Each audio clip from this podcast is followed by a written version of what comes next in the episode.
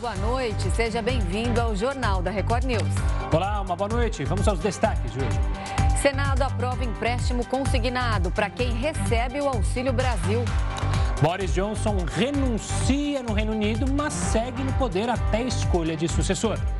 Câmara faz sessão de um minuto para agilizar a PEC dos benefícios, mas a votação foi adiada.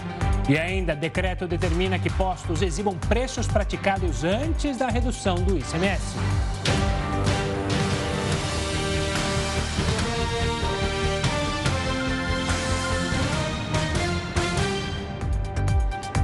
Para agilizar a PEC dos benefícios, a Câmara dos Deputados realizou hoje uma sessão de apenas um minuto. Seis e meia da manhã, quando o primeiro vice-presidente da Câmara, Lincoln Portela, abriu os trabalhos. Com horário atípico, a adesão foi baixa. Apenas 65 dos 513 deputados estavam presentes. Portela deu início à sessão e apenas um minuto depois a encerrou. Nenhum dos oradores inscritos conseguiu falar. Vou encerrar os trabalhos antes, lembrando que foi convocada a segunda sessão deliberativa extraordinária para hoje, quinta-feira, 7 de julho às 11 horas, com a seguinte ordem do dia. Propostas de emenda à Constituição números 11 e 15 de 2022. apresentação de emendas e destaques e requerimentos procedimentados das matérias pautadas ocorrerá a partir das 9 horas do dia 7 de julho de 22. Tempo de líder, senhor presidente. Está, é possível está encerrada a sessão. Houve, está encerrada a sessão. O regimento interno da Câmara dos Deputados diz que para um relatório ser analisado é preciso um intervalo de 10 sessões no plenário da Câmara. A reunião dessa manhã foi a décima. A comissão especial da Câmara aprovou o parecer da PEC dos benefícios, mas a votação no plenário ficou para a semana que vem. E quem atualiza as informações direto de Brasília é o repórter Alessandro Saturno. Boa noite, Saturno. Oi, Renata, boa noite para você, para o Gustavo e a todos ligados aqui na Record News. Bom, essa votação, né, esse adiamento da votação, na verdade foi uma estratégia do presidente da Câmara, o deputado Arthur Lira. Ele estava percebendo que não estava com muito coro, né? Quinta-feira aqui em Brasília, né? Os parlamentares já começam a voltar para a base. Enfim, 427 parlamentares estavam lá no plenário dos 513. Então aí não bateu muito a conta. O presidente Arthur Lira é, achou que é melhor colocar a PEC para votação, né? essa PEC considerada e chamada de PEC kamikaze, justamente quando tiver a certeza de que ela vai passar pela Câmara e que ela vai ter uma votação e o quórum necessário para essa votação. Então, dessa forma, o presidente Arthur Lira deixou a votação para a próxima é, terça-feira. Como a gente já mencionou aí antes da minha entrada, justamente os parlamentares fizeram durante todo o dia e foi pela manhã essa sessão um esforço concentrado justamente para agilizar é, a votação da proposta. Foi uma sessão de um minuto, né, feito raro aqui na Câmara, e justamente eles queriam é, acelerar essa votação. Lembrando aí que essa PEC ela traz várias propostas, entre elas passa, aumenta o benefício do Auxílio Brasil de 400 para 600 reais. Uma PEC que está sendo bastante criticada porque justamente a legislação eleitoral fala que o governo não pode criar novas despesas em ano eleitoral. No entanto, o grande segredo e que amarra essa possibilidade de o governo conceder esse aumento e também criar novos benefícios é justamente a expansão esticando o estado de emergência até dezembro de 2022. Os parlamentares da oposição criticam e dizem que o governo está fazendo aí uma medida eleitoreira, até porque essa medida só vai até 2000, é, dezembro de 2022. Os deputados da base do governo acreditam que essa é a medida necessária. O governo vem passando aí por um momento bastante crítico e difícil e ele precisa desses 41,2 bilhões de reais para poder injetar na economia, ainda que seja por meio de benefícios. Eu volto com você, com vocês, Gustavo e Renata. Tá certo. Obrigado pelas informações, Saturno. Uma ótima noite. E após uma série de escândalos, Boris Johnson renunciou ao cargo de primeiro-ministro do Reino Unido. Ele se reuniu com o gabinete de ministros recém-nomeados e comunicou que nenhuma nova política será adotada até a escolha do sucessor, o que pode demorar três meses. Até lá, Johnson fica no cargo como interino. A pressão pela saída do Premier se intensificou desde terça-feira, mas foi apenas nesta quinta-feira que Boris Johnson veio a público confirmar a saída da liderança do Partido Conservador e, consequentemente, do cargo de primeiro-ministro. Apesar do anúncio, ele permanece na posição até que seja decidido o nome de seu sucessor. Good afternoon, everybody. E eu concordei com o presidente de nossos parlamentares de bancada que o processo de escolha desse novo líder deve começar agora. E o cronograma será anunciado na próxima semana. Hoje eu nomeei um gabinete para servir até que um novo líder esteja no lugar. A imagem de Boris Johnson sofre desgaste desde o início do ano, quando foi revelado o escândalo chamado de Partygate. Na ocasião, veio a público que o premier realizava festas na residência dele, enquanto o Reino Unido estava em lockdown por causa da Covid-19. No último mês, o primeiro-ministro já havia sofrido uma tentativa de remoção do cargo, quando enfrentou uma moção de desconfiança. O estopim para a nova crise política chegou na última semana, quando a imprensa inglesa divulgou que Christopher Pincher, um conservador com um importante cargo parlamentar, cometeu assédio sexual. O funcionário se desculpou e pediu demissão. No entanto, depois de diferentes versões sobre o assunto, Boris Johnson admitiu saber do comportamento de Pincher antes da nomeação. Com a insatisfação com a forma como Johnson lidou com o caso, veio uma debandada do governo. Entre ministros e assessores, foram mais de 50 pedidos de demissão. No pronunciamento, o premier não falou sobre as polêmicas, focou nas conquistas do governo e agradeceu o apoio de quem votou nele. A razão pela qual lutei tanto nos últimos dias para continuar a entregar esse mandato não foi apenas porque quis fazê-lo, mas porque senti que era o meu trabalho, o meu dever, a minha obrigação com você, para continuar a fazer o que prometemos em 2019. E Boris Johnson já sofre pressão para sair imediatamente do cargo de primeiro-ministro sem ocupar a função então de interino. E sobre as consequências dessa renúncia, a gente conversa agora com Sidney Leite. Ele é coordenador de Relações Internacionais das Américas do International College. Boa noite, Sidney. Muito obrigada pela sua participação. Bom, como a gente mostrou agora, depois dessa debandada aí do governo, é, do, de Boris Johnson ter sofrido a pressão durante todos esses últimos dias, não tinha mesmo mais clima para ele continuar. Mas ele consegue permanecer diante de tanta pressão agora como interino? Provavelmente não. Provavelmente o partido uh, conservador vai tomar uh, a decisão de indicar um novo líder ou uma nova líder, há 12 postulantes a, a, esse, a esse cargo né, de líder do partido e, consequentemente, é, primeiro ou primeira-ministra do Reino Unido.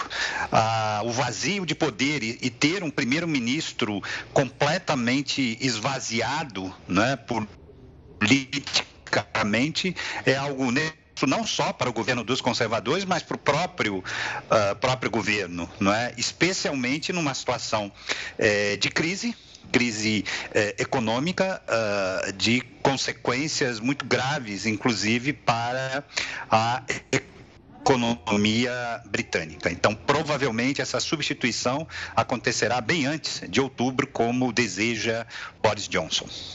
Sidney, uma boa noite. Como você mencionou, são 12 postulantes a esse novo cargo. Nenhum destoa dos demais, não há um favorito, digamos assim. São vários nomes possíveis. O que você acha que vai pesar mais na escolha dos conservadores? A preocupação com a questão econômica, afinal, o processo de, do Brexit ainda não terminou, ele é complexo. A questão, justamente, da guerra na Ucrânia e a posição é, de um líder forte para saber negociar, possivelmente lá na frente uma rendição, é, seja de quem for, ou uma questão da saúde, até um ministro da saúde, um dos primeiros a renunciar, também é, seria um bom nome, segundo a própria imprensa britânica. Dá para ter algum palpite, Sidney? Se você me permite, eu acrescento um elemento aos que você apresentou, aliás, muito bem, que é o da questão ética. uh, um dos fatores fundamentais para a queda de Boris Johnson foi que ele transgrediu em vários momentos, em vários episódios, uh, questões éticas uh, fundamentais, não é? Para a imagem de um governo sério, de um governo comprometido não é? É com, com valores. Então, nesse, nesse uh, aspecto, me parece que nenhum dos 12 candidatos é, tem um, um, destaque especial. E foi feita agora, acabou de ser pesquisa a BBC que indica bem o Wallace em torno de 13% de preferência entre os conservadores.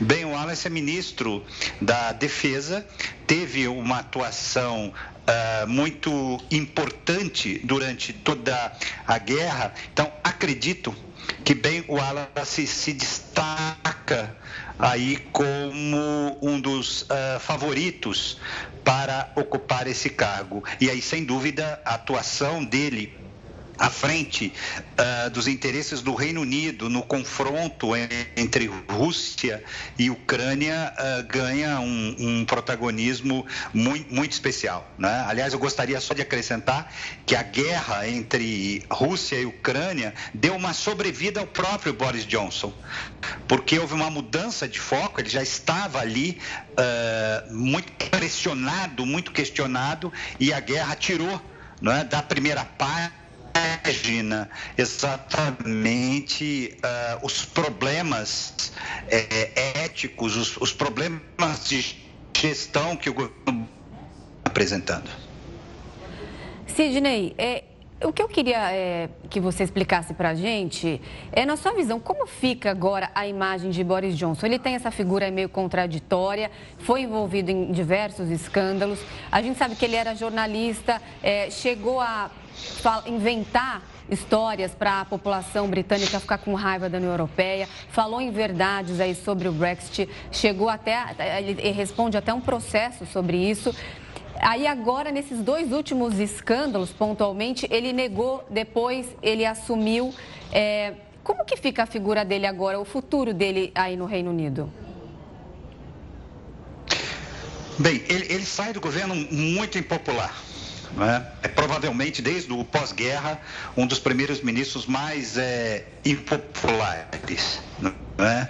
Ele demonstrou o tempo que teve, esteve uma enorme incapacidade de liderar que é uma habilidade, uma competência essencial para um primeiro-ministro.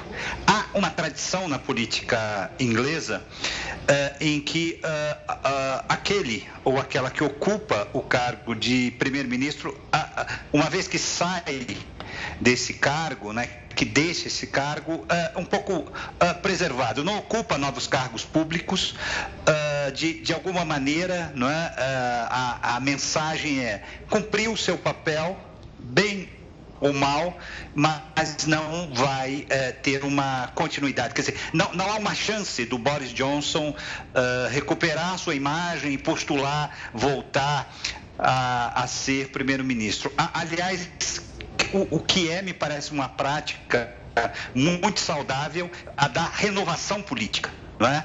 É, de que políticos que exerceram cargos tiveram ali a sua chance, a sua oportunidade e não, não retornam a ocupar esse cargo, abrindo janelas de oportunidades para novas lideranças. Isso é uma tradição muito forte, muito sólida da democracia do Reino Unido e Johnson não será exceção. Boris Johnson passa, a partir de agora, a ser muito mais página de livros de história do que propriamente um ator que tenha ainda uh, vida política, qualquer protagonismo uh, político.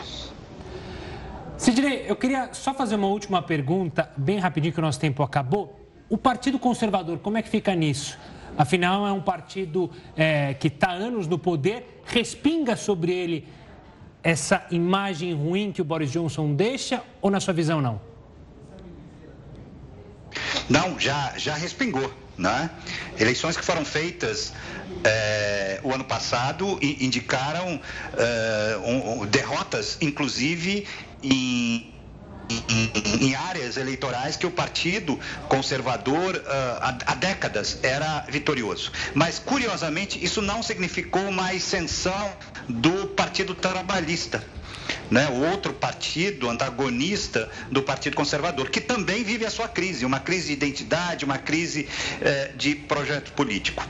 Há uma perspectiva de ascensão de extremos né, uma extrema-direita britânica e uma extrema-esquerda eh, eh, britânica diante desse vazio e de, desse esfacelamento, esgarçamento né, dos partidos eh, tradicional, tradicionais. O Partido Conservador sai muito, muito desgastado depois de uma gestão confusa, de uma gestão que, enfim, não vai deixar saudades para os ingleses de um, de um, de um modo geral. Bom, a gente segue aqui acompanhando todo esse processo que acontece no Reino Unido.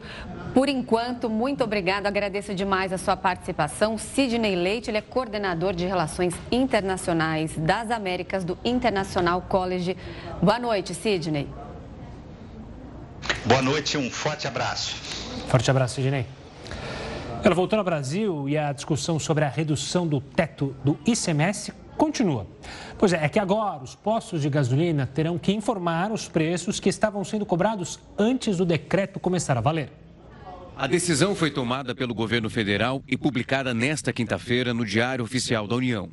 De acordo com o órgão, o decreto vai deixar as informações mais claras e fortalecer a garantia desse direito para o consumidor. A partir de agora, os postos de gasolina precisam informar, de forma clara e legível, os valores praticados no estabelecimento no mês de junho, antes da decisão sobre a redução do imposto.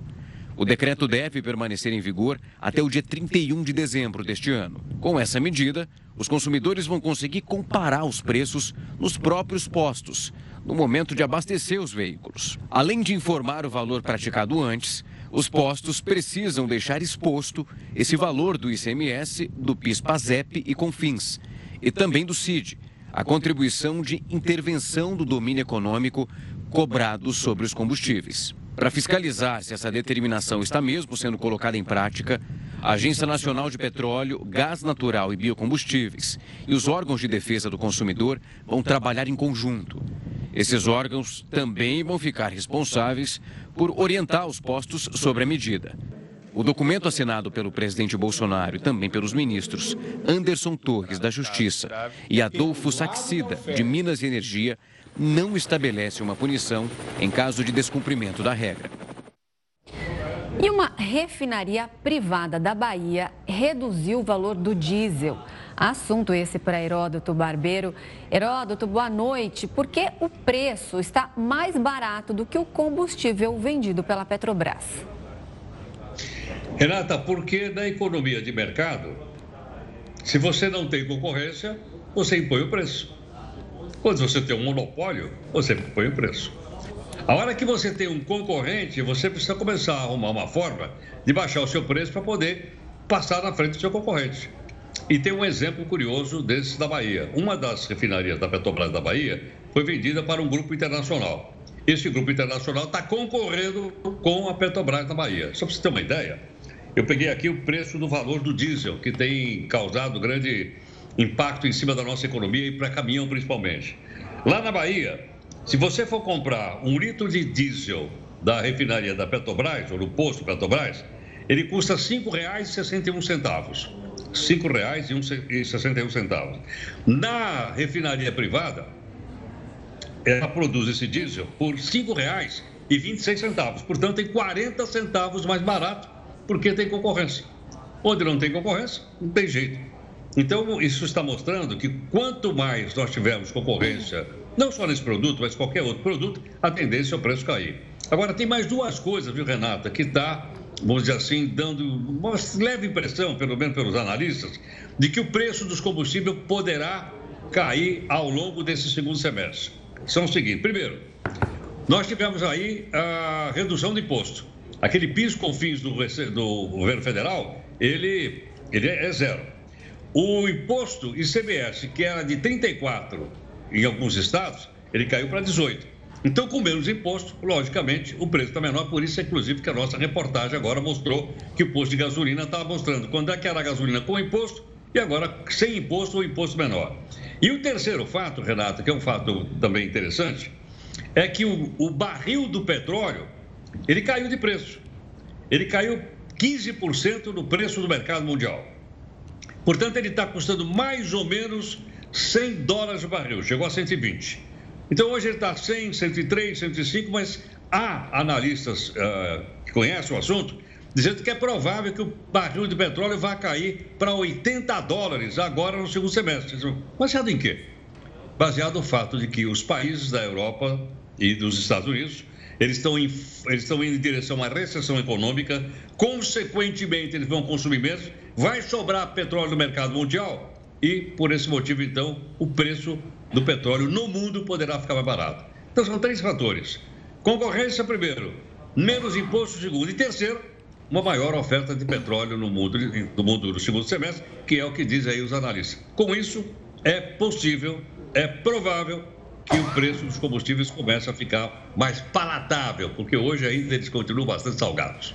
Hiroto, só adicionando a seu comentário, que eu acho importante salientar também, algo que você sempre fala aqui, que pressão funciona, porque em maio, essa mesma refinaria baiana, que é comandada pelos árabes, vendia o diesel mais caro que a Petrobras e transformava o valor do diesel S10, que é o mais usado na, no Brasil, na Bahia como mais caro no país. Aí foi pressão, foram a imprensa mostrando que ela vendia refinaria mais cara, falou, olha, privatizou, mas o preço está mais alto, mais alto. E agora vem essa novidade que você bem lembrou, trouxe e trouxe de que justamente eles baixaram o preço e aí tem essa concorrência que é sempre ótimo pelo consumidor. O Geraldo vai voltar daqui a pouquinho com a gente para tratar de outros assuntos. E olha, a gente vai falar também que o Senado aprovou crédito consignado para quem recebe Auxílio Brasil. Você vai entender já já isso aqui no Jornal da Record News, não sai daí.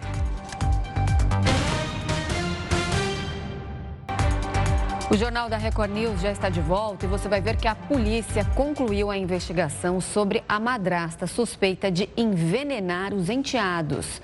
O repórter Pedro Paulo Filho tem os detalhes direto do Rio de Janeiro. Boa noite, Pedro. Qual o resultado do inquérito? Olha, Renata, a polícia não tem dúvidas. A madrasta vai responder, está sendo indiciada por homicídio e tentativa de homicídio contra os próprios enteados. Uma boa noite para você, boa noite, Gustavo, e a todos que acompanham o jornal da Record News. A Polícia Civil convocou uma coletiva de imprensa hoje para detalhar a conclusão desse inquérito. Para o delegado responsável, a madrasta, Cíntia Mariano Dias Cabral, é uma mulher ciumenta, possessiva e que não queria dividir a atenção do companheiro com os filhos. A suspeita de que ela tenha usado uma substância conhecida como chumbinho, um veneno para ratos, para matar a enteada, a Fernanda Cabral, de 22 anos, e tentar matar o irmão dela, o Bruno, de 16 anos. Os dois passaram mal depois de ingerir refeições preparadas pela madrasta. A desconfiança só foi aumentando depois que o Bruno, de 16 anos, ele passou mal dois meses depois da morte da irmã. Na época, ele reclamou do feijão que foi oferecido pela madrasta e percebeu no prato pequenos grãos azuis. Qual não foi a surpresa da Polícia Civil durante os depoimentos quando soube da reação da madrasta, que ao invés de retirar o prato e jogar fora o que estava no prato, ela colocou mais feijão no prato do enteado e apagou as luzes para que ele não visse o que estava comendo. Vamos acompanhar o que o delegado disse.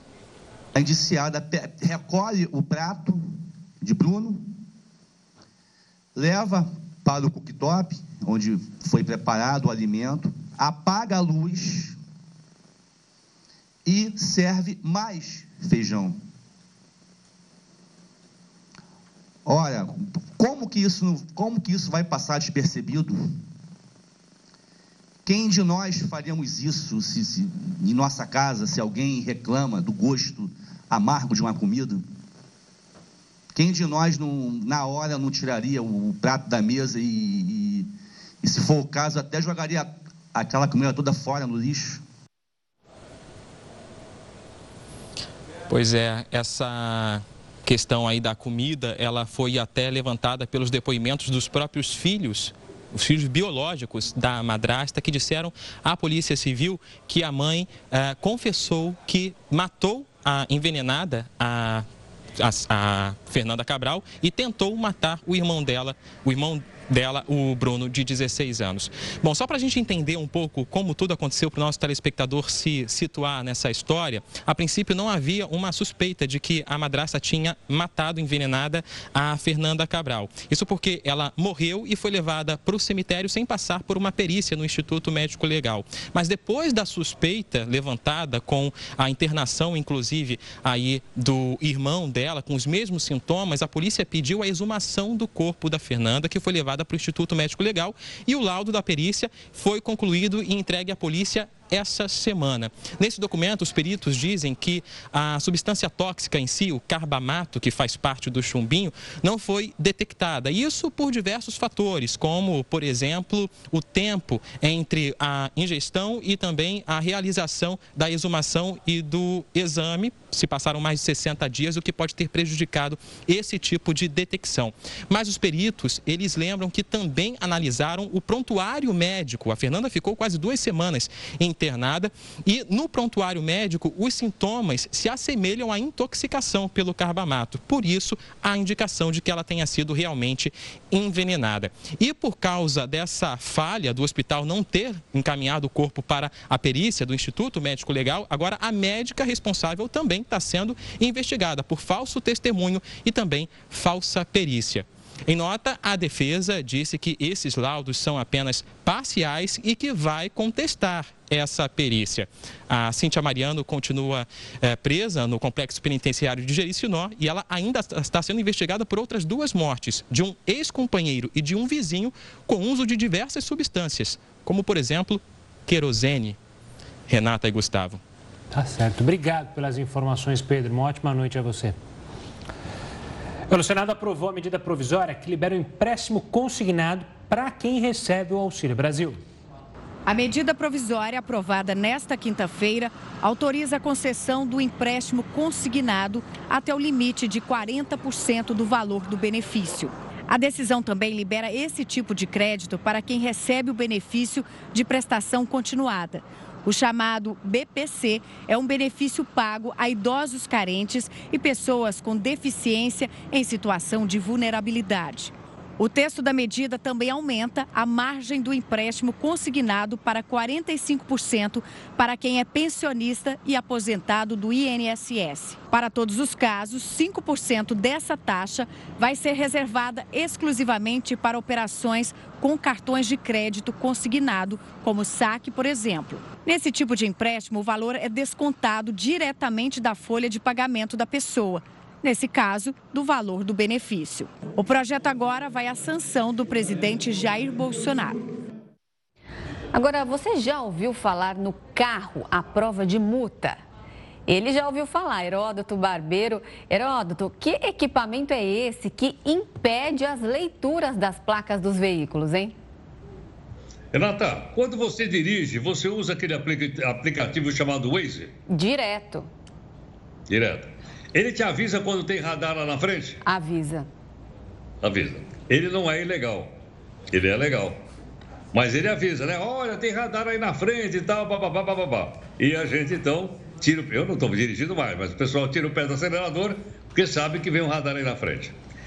É, esse é legal, não tem problema nenhum. Agora é o seguinte: na internet tem para vender alguns equipamentos que impedem que essas câmeras que nós estamos mostrando aí leiam a placa do veículo não consegue ler. Esses equipamentos, eles são ilegais. E eles estão à venda em qualquer site da internet, o preço varia entre 600 e mil reais. Então, por exemplo, o cidadão que passa com velocidade acima do permitido, ele não consegue ler. O cidadão que não licenciou o carro, ele também não consegue ler. O cidadão, por exemplo, que é, é dia de rodízio, ele não podia estar tá, tá transitando na cidade, ele não consegue ler. E, finalmente, tem um negócio interessante: em alguns casos, a pessoa passa no pedágio e vai embora. E a câmera do pedágio não consegue, olha ele aí, não consegue ler a placa do, do, do, do veículo. Então, por esse motivo, eles são absolutamente proibidos. Mas o que é interessante é o seguinte: Primeiro, porque é vendido na internet, como eu falei aí. Segundo, se o cidadão for pego com um equipamento como esse, ele vai receber uma multa. Mas a multa até que eu acho que é, é, é comparativamente ao preço, é baixa. É uma multa de 300 reais e sete pontos na carteira. Isso é chamado de gravíssimo. Inclusive, em algumas estradas brasileiras, a gente já tem no posto policial essas câmeras que a gente está mostrando aí para ler a placa do veículo. E muitas vezes o indivíduo vai passar o final de semana na praia, vai viajar, de repente ele passa num posto como esse. Se o carro não tiver licenciado, ele soa uma, uma, uma, um alarme na, na cabine do, do, do, policial e o policial diz: Olha, você não pode ir porque o carro não está licenciado. Então, para fugir disso, é que o pessoal está comprando esse equipamento que é ilegal, vou repetir, é ilegal, não ajuda na segurança, porque alguns acham que pode fazer qualquer coisa e a sua placa nunca mais vai ser lida. Agora pergunta: será que vale a pena correr o risco e tomar uma multa de 300 reais e mais 7 pontos na carteira? Aí, Renato, acho que qualquer dos motoristas poderia responder. e o pior de tudo é a questão ética e moral, né? Porque essa turma que faz isso é a mesma que reclama dos políticos, que fala da corrupção. Mas vai lá e usa esse equipamento, ou então tem muita gente que tem um equipamento mais simples, né? Que é a fita isolante, que é preta, você coloca na placa ali, muda o F pelo E, e aí depois sai na rua para reclamar dos políticos brasileiros. Como você sempre fala, né, Heroto? É, a, a política, né? Os nossos políticos são reflexos da sociedade. Enquanto tiver gente achando bacana dar o jeitinho brasileiro, a gente não vai lugar nenhum como sociedade, né? Precisamos lutar com essa história, viu, Gustavo? De levar vantagem em tudo. A gente achar que a gente é mais esperto do que os outros. Por isso, eu, eu ou, ou coloco uma fita isolante, você lembrou muito bem, tem muito isso no Brasil inteiro, para alterar a placa. Ou então compro um equipamento desse e aí eu posso fazer qualquer dessas barbaridades, inclusive de andar com velocidade acima do permitido, que é um negócio perigoso, sabendo que o radar, olha, nem, nem o radar fixo, nem aquele móvel que normalmente é operado pelo, pelo policial, nenhum dos dois consegue ler a placa do veículo e dizer, bom, eu sou mais esperto do que qualquer um dos outros. É o famoso jeitinho brasileiro, né, Heródoto? Bom, muito Exatamente. obrigada aqui pela sua participação. Amanhã a gente te chama de volta. Uma boa noite, bom descanso. Aliás, amanhã sextou, hein, Heródoto? Amanhã, sexta-feira. Vê lá, hein? Dia de juntar anelzinho da latinha. Boa. Até amanhã, Heródoto. Tchau. O estudo mostra que o Brasil desperdiça 40% do talento das crianças. O Jornal da Record News volta daqui a pouco para explicar isso. A escalada na inflação em todo o mundo levou mais de 71 milhões de pessoas para a extrema pobreza nos países emergentes. O alerta está no relatório divulgado pelo Programa das Nações Unidas para o Desenvolvimento nesta quinta-feira. Partes da África subsaariana, dos Balcãs e da Ásia estão entre as regiões mais afetadas pelo aumento no preço das principais commodities nos últimos meses. A pesquisa avaliou as condições de 159 países em desenvolvimento. O líder do PNUD relacionou a queda no poder de compra à fome. Segundo ele, a inflação afasta os alimentos do alcance da população em uma velocidade alarmante. Nesta quarta-feira, um levantamento da ONU mostrou que mais de 2 bilhões de indivíduos sofreram insegurança alimentar moderada ou severa no ano passado. Uma das alternativas para tentar combater o impacto da alta no custo de vida seria a ampliação da iniciativa de suspensão do serviço da dívida. Para o administrador do Programa das Nações Unidas para o Desenvolvimento, é preciso manter ajuda aos países pobres iniciada com a pandemia. Ele também aponta que o Fundo Monetário Internacional pode colaborar para melhorar o cenário. Existe potencial por meio dos bancos multilaterais de investimento, por exemplo, pagando mais capital. Isso permitirá que eles forneçam, por meio de empréstimos direcionados e medidas de resposta a crises, incluindo o FMI, maneiras e meios pelos quais os países podem atender mais especificamente às suas necessidades. De acordo com o autor do relatório, os subsídios de energia adotados por alguns países, apesar de terem efeitos positivos imediatos, podem acentuar as desigualdades ao longo prazo. Isso porque a medida beneficia a população de forma desproporcional. Assim, ele avalia que a transferência direta de renda à camada mais vulnerável trará melhores resultados. A gente dá destaque agora para um assunto muito importante: crianças e adolescentes nas ruas e fora das escolas.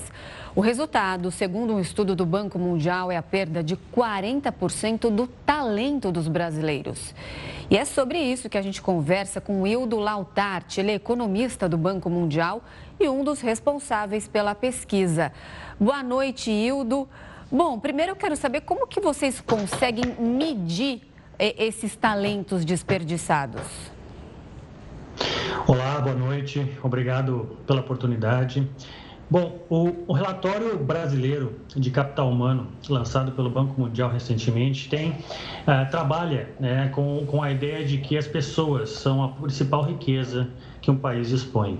E é a partir daí que o relatório trabalha com o conceito de capital humano, uh, que seria o conjunto de habilidades, seria o conjunto uh, de talento que o indivíduo consegue acumular no decorrer da vida. É, é o caminho percorrido por a criança na formação de suas habilidades até a, a fase adulta. E aí que vem é, realmente a pergunta do quanto talento é desperdiçado no Brasil, quanto talento no Brasil deixa de ter por não oferecer a condição é, a essas crianças. Então, o Banco Mundial ele usa indicadores a cada estágio mais crítico de formação dessas habilidades para formar um indicador que, em termos gerais, considera tanto a qualidade da educação do indivíduo com a possibilidade de ele ter uma vida saudável no decorrer de todos esses estágios. Hildo, e me diz uma coisa, o quanto que a pandemia pode ter prejudicado ainda mais esse desperdício de talento que o Brasil é, tem, tem se visto pela pesquisa? Olha, a pandemia, sem sombra de dúvida, ela tem várias características muito específicas, pelo menos quando a gente discute em termos de capital humano. E acho que duas delas o relatório destaca muito bem. Uma delas é o impacto transversal uh, da pandemia. A pandemia ela tem uma característica que ela afeta todos os estágios de formação de capital humano das crianças. Quando a gente discute que uma criança nascida em 2019 no Brasil acumula 60% de seu potencial total, ou seja, os 40% mencionados anteriormente, a gente está dizendo dizendo que justamente a pandemia ela afeta todos esses estágios, desde a nutrição da criança nos primeiros anos de vida, até o fechamento das escolas uh, e a qualidade da educação, até o mercado de trabalho, obviamente, e a saúde uh, no futuro. Né? A criança uh, é uma geração que nasceu durante a pandemia do Zika vírus e está indo para a escola na, na pandemia do no, no Covid-19. Então, são estágios que estão subsequentemente sendo afetados de maneira simultânea.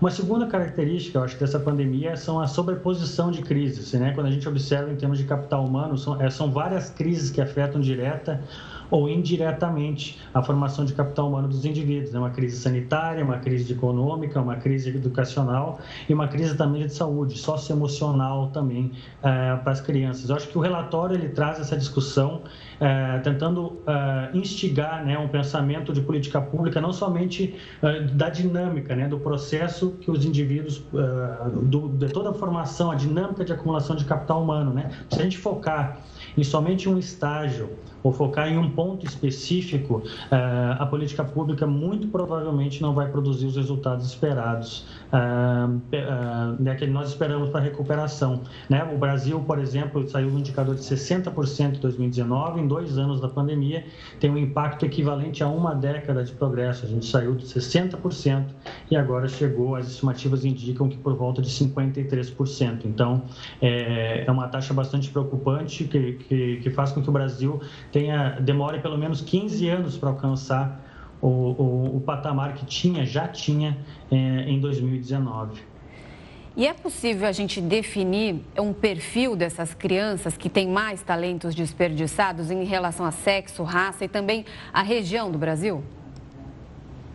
Definitivamente, eu acho que a riqueza dos dados do Brasil, a riqueza de informação que a gente possui, que inclusive é uma vantagem né, nas políticas, é, retomando a questão anterior do pré-pandemia, usar esses dados de maneira inteligente, é, é, fazer vários cortes, pensar em diversas perspectivas, ver diversos ângulos é, que podem, que, que né, entender qual foi a, a, o grupo mais afetado.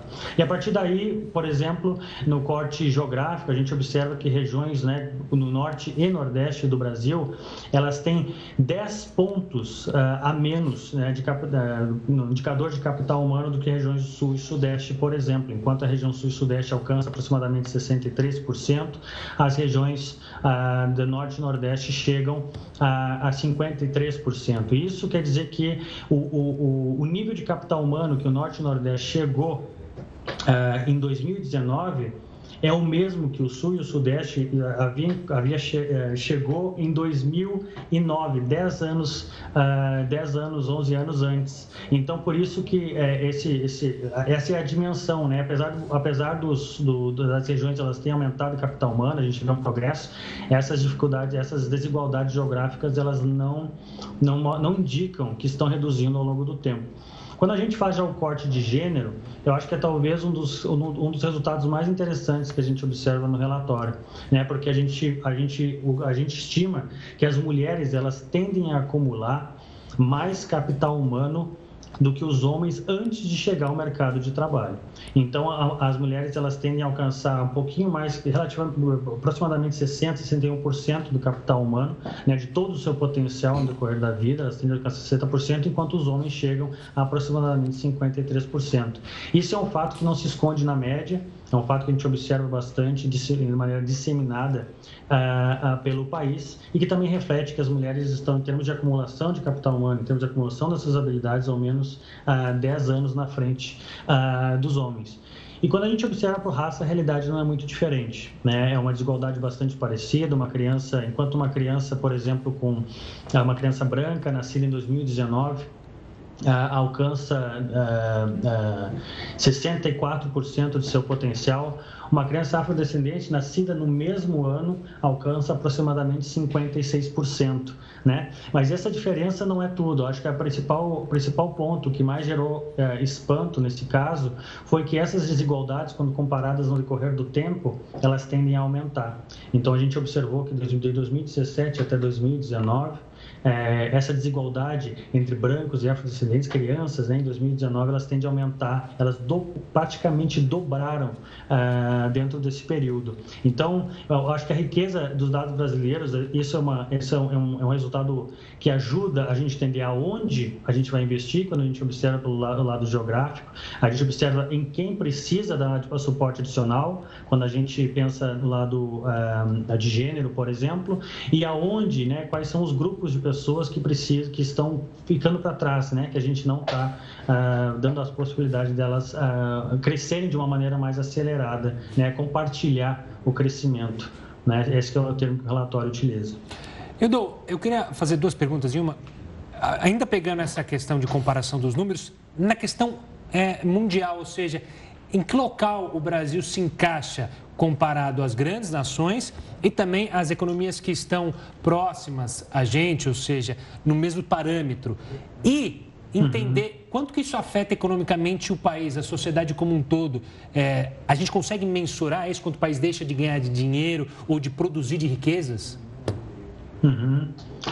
O, o, o, o, relatório, o resultado principal do relatório, ele, ele traz essa, esse 60%, esse 40% de talento adormecido né, na sociedade. Talento que a gente não consegue desenvolver, dadas as condições que a gente oferece, os obstáculos que a gente impõe eh, às crianças. Quando a gente vê os países no topo da lista, são geralmente países como Singapura, eh, Japão, Austrália, que chegam a aproximadamente 88%, 90% eh, do capital humano desenvolvido. Quando a gente olha no outro, no final da, do, do, da lista, quando a gente olha, por exemplo, países africanos, de modo geral, o índice chega a 30% a 35%. O Brasil, com 60%, ele está na 90 91 primeira posição. Isso, obviamente, em 2019. É, é, então, basicamente no meio, a média mundial é aproximadamente 58%, o Brasil tem 60%, então o Brasil está relativamente é, próximo do que o mundo, em média, é, desenvolve é, de, capital, é, de capital humano.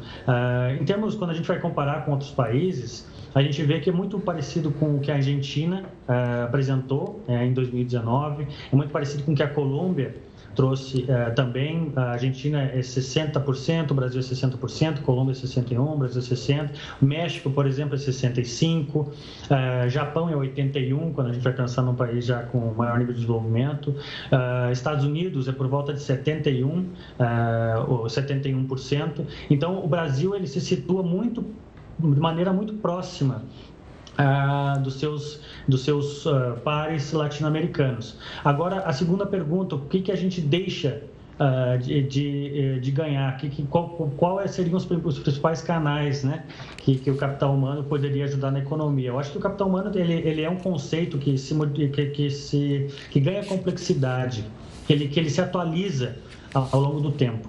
E aí a gente observa que indivíduos que têm maior capital humano, por exemplo, têm, têm maior renda média no futuro, eles têm, uh, têm maior probabilidade, têm menor probabilidade, né, têm mais estabilidade no trabalho, têm menor probabilidade uh, de se envolver em crime, têm maior probabilidade de desenvolver novas habilidades. Eu acho que isso é muito importante em termos uh, econômicos, porque como a economia é dinâmica e, e, né, e muda, as, as demandas mudam, né, principalmente de habilidades ao longo do tempo, os indivíduos, quando eles conseguem acumular Uh, diferentes habilidades é, é, é, também um fator importante, mas talvez economicamente falando, o, o, o, uma sociedade com maior nível de capital humano, ela instiga a criatividade e a inovação.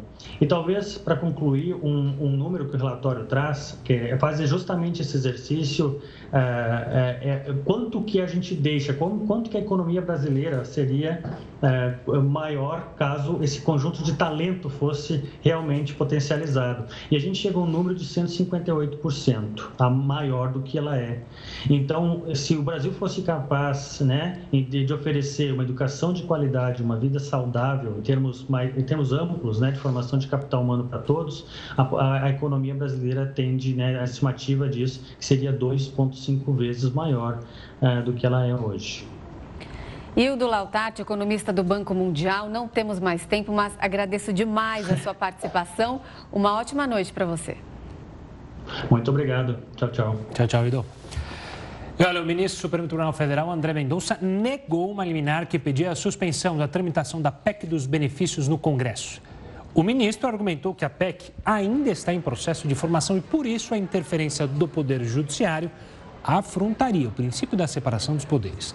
Mendonça observou também que a tramitação da proposta não impede a eventual anulação no futuro, caso se entenda que ela foi aprovada mediante violação do devido processo legislativo. Jogadora de basquete presa na Rússia se declara culpada por transporte de drogas. O Jornal da Record News volta já já. Estamos de volta para falar que subiu para 142 o número de casos de varíola dos macacos aqui no Brasil. Só nas últimas horas foram confirmados 36 novos casos. De acordo com o Ministério da Saúde, a maioria dos infectados está em São Paulo. Só na capital são 98 casos. Em seguida vem o Rio de Janeiro e depois Minas Gerais. Nesta quinta, a OMS divulgou que o número de casos de varíola dos macacos aumentou 77% em uma semana, isso em todo o mundo. Até agora foram notificadas três mortes provocadas pela doença desde o início do surto que começou em maio deste ano. O Parlamento Europeu aprovou uma resolução para condenar assassinatos de Bruno Pereira e Dom Phillips.